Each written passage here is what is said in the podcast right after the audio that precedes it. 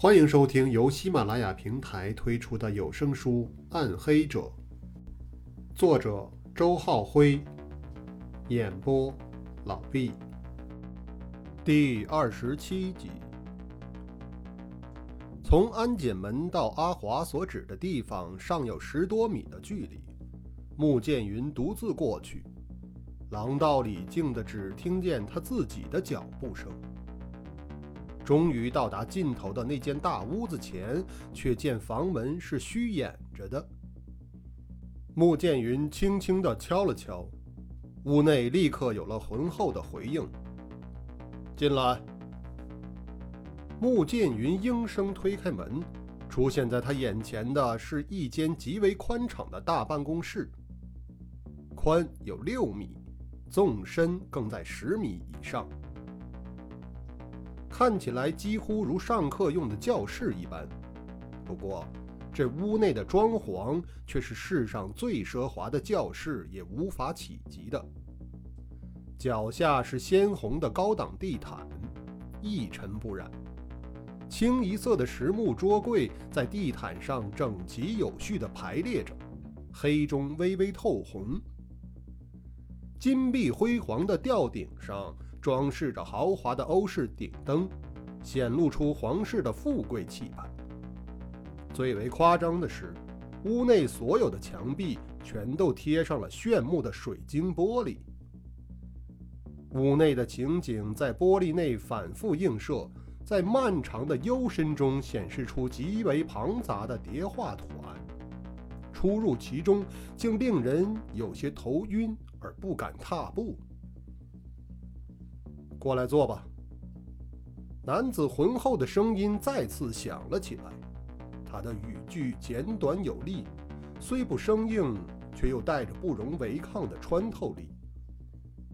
穆剑云循声看去，只见在办公室纵深的尽头摆着一张硕大的老板桌，一名男子正坐在桌后，他体态威严，剑眉虎目。正是曾在照片上见过的邓华，邓市长。在这样的环境中见到这样的人物，便是穆剑云这个心理专家也不免产生了一种惴惴的怯场感觉。不过，他很快便调整好心态，不卑不亢地走上前：“坐吧。”邓华再次说道。不过，他的语气并不像是在招待客人。倒是像命令自己的下属一般。穆剑云在邓华对面的客椅上坐下，然后他微笑着起了个开场：“邓总的装修真是别具一格呀！我不希望我的房间内存在任何阴影。”邓华面无表情地回答道：“的确，当四周装上了这些水晶玻璃之后。”无论坐在屋内的哪个角落，整个屋子的情形都能尽收眼底，不会有任何的观察死角。从心理学的角度分析，这说明邓总的心里似乎在害怕什么。你不敢让任何事情脱离自己的控制。穆剑云看向邓华的眼睛，趁着画室在言语交锋中占据了先机。邓华迎向穆剑云的目光，眼神中的某些东西阴沉的吓人。穆剑云一时间竟有些招架不住，于是他假借欣赏室内的豪华装修，将目光避了开去。邓华又继续盯着对方看了好几秒钟，然后才开口问道：“你是警察？你叫什么？”穆剑云，省警校讲师，四幺八专案组成员。穆剑云把自己的身份又报了一遍。四幺八专案组啊，我知道。邓华点了点头，又补充说：“十八年前就知道了。”哦，穆剑云挑了挑眉头。十八年前，那起案子应该是绝密的吧？整个省城在我面前不会有任何的秘密。邓华毫不客气地顶了穆剑云一句，随即他又嘿地冷笑了一声：“哼，一起案子拖了十八年，这就是你们警方的办事效率吗？”这样的责问确实命中了警方的要害。穆剑云一时竟无言以对，尴尬地踌躇了片刻之后，他决定趁机直接切入此行的主题。我们已经掌握到了一些新的线索，会对破案有很大的帮助，但是需要邓总的协助。哦，邓华的眼光跳了一下，说说看。穆剑云难得在交谈中获得了主导权，他连忙把此行的来意抛了出来。我们认为，三幺六贩毒案中的某些隐情会和这一系列的血案有联系，所以我想更深入地了解一些和三幺六贩毒案有关的情况。切，这两起案件我都清楚，甚至比你们知道的还多。他们之间根本没有任何的联系。三幺六贩毒案是省城警方有史以来最成功的战例，是警队的荣耀。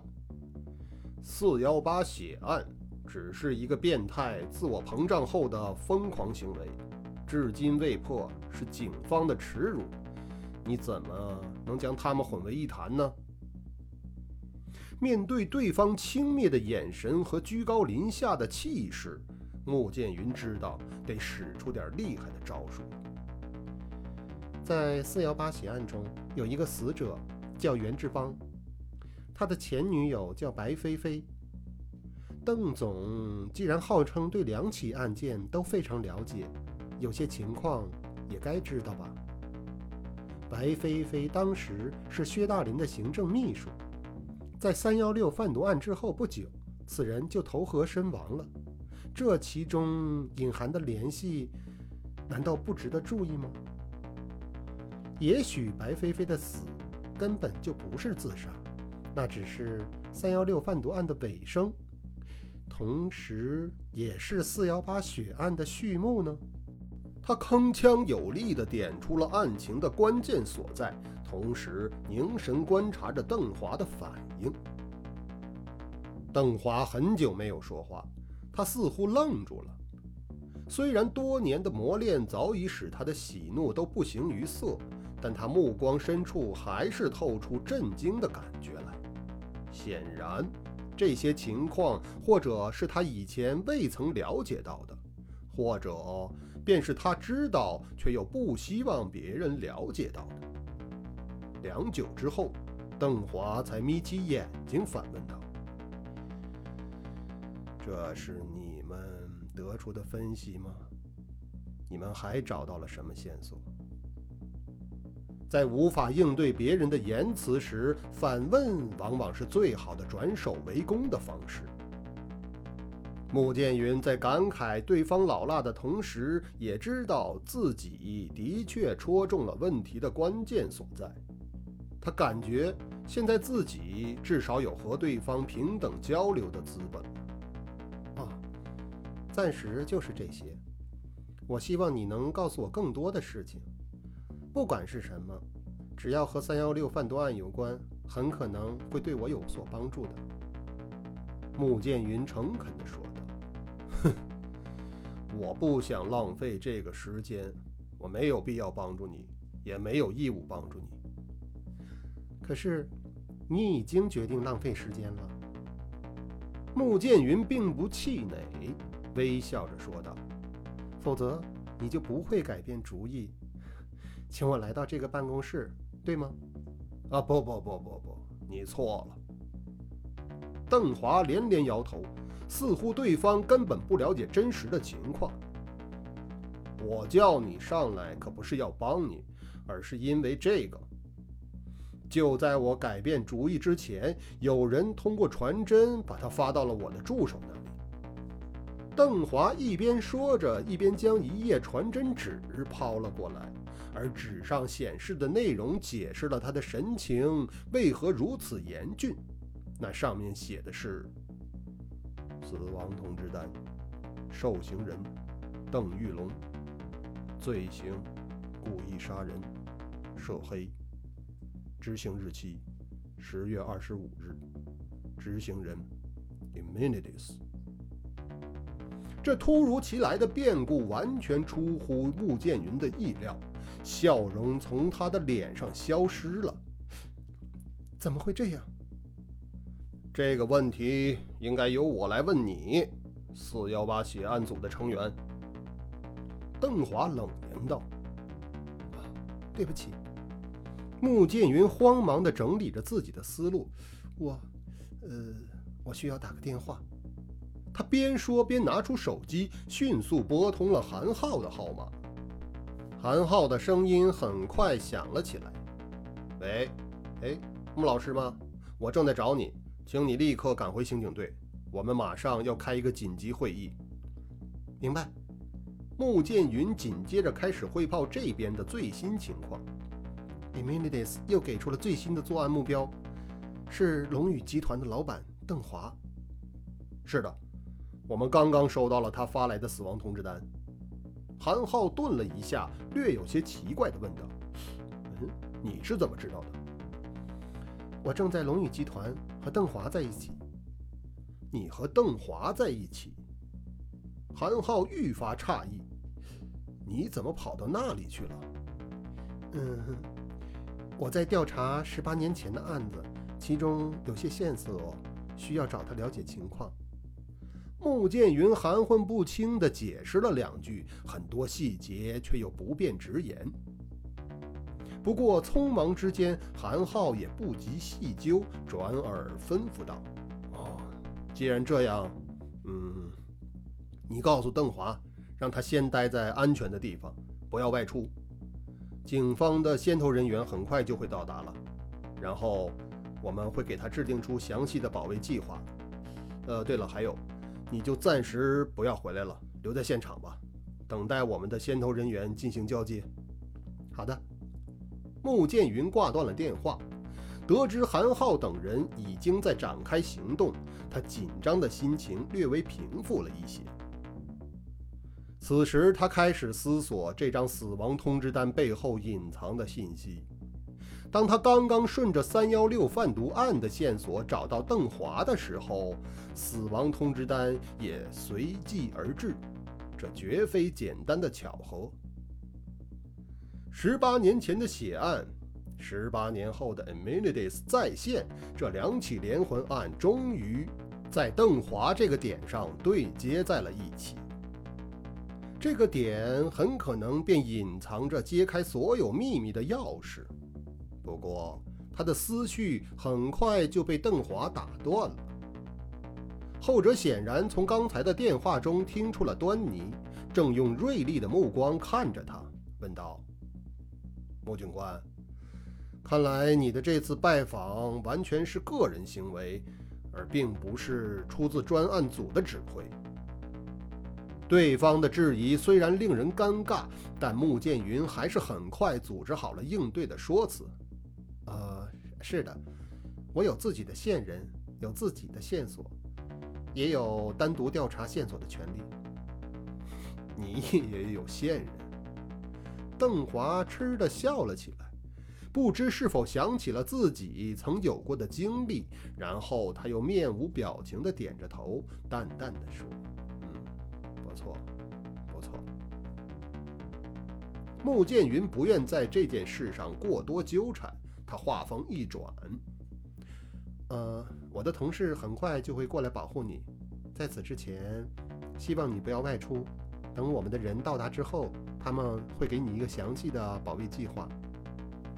邓华却显得无动于衷，他反而问道：“那就是说我所有的行动要听从你们的吩咐？”“是的，至少在今天得这样。”穆剑云刻意强调了一下日期，因为死亡通知单上表明的十月二十五日正是今天。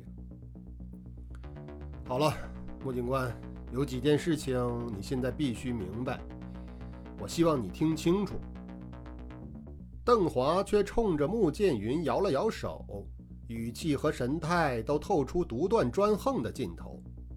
第一，没有人可以指挥我的行动，我每天的计划都是早已安排好的。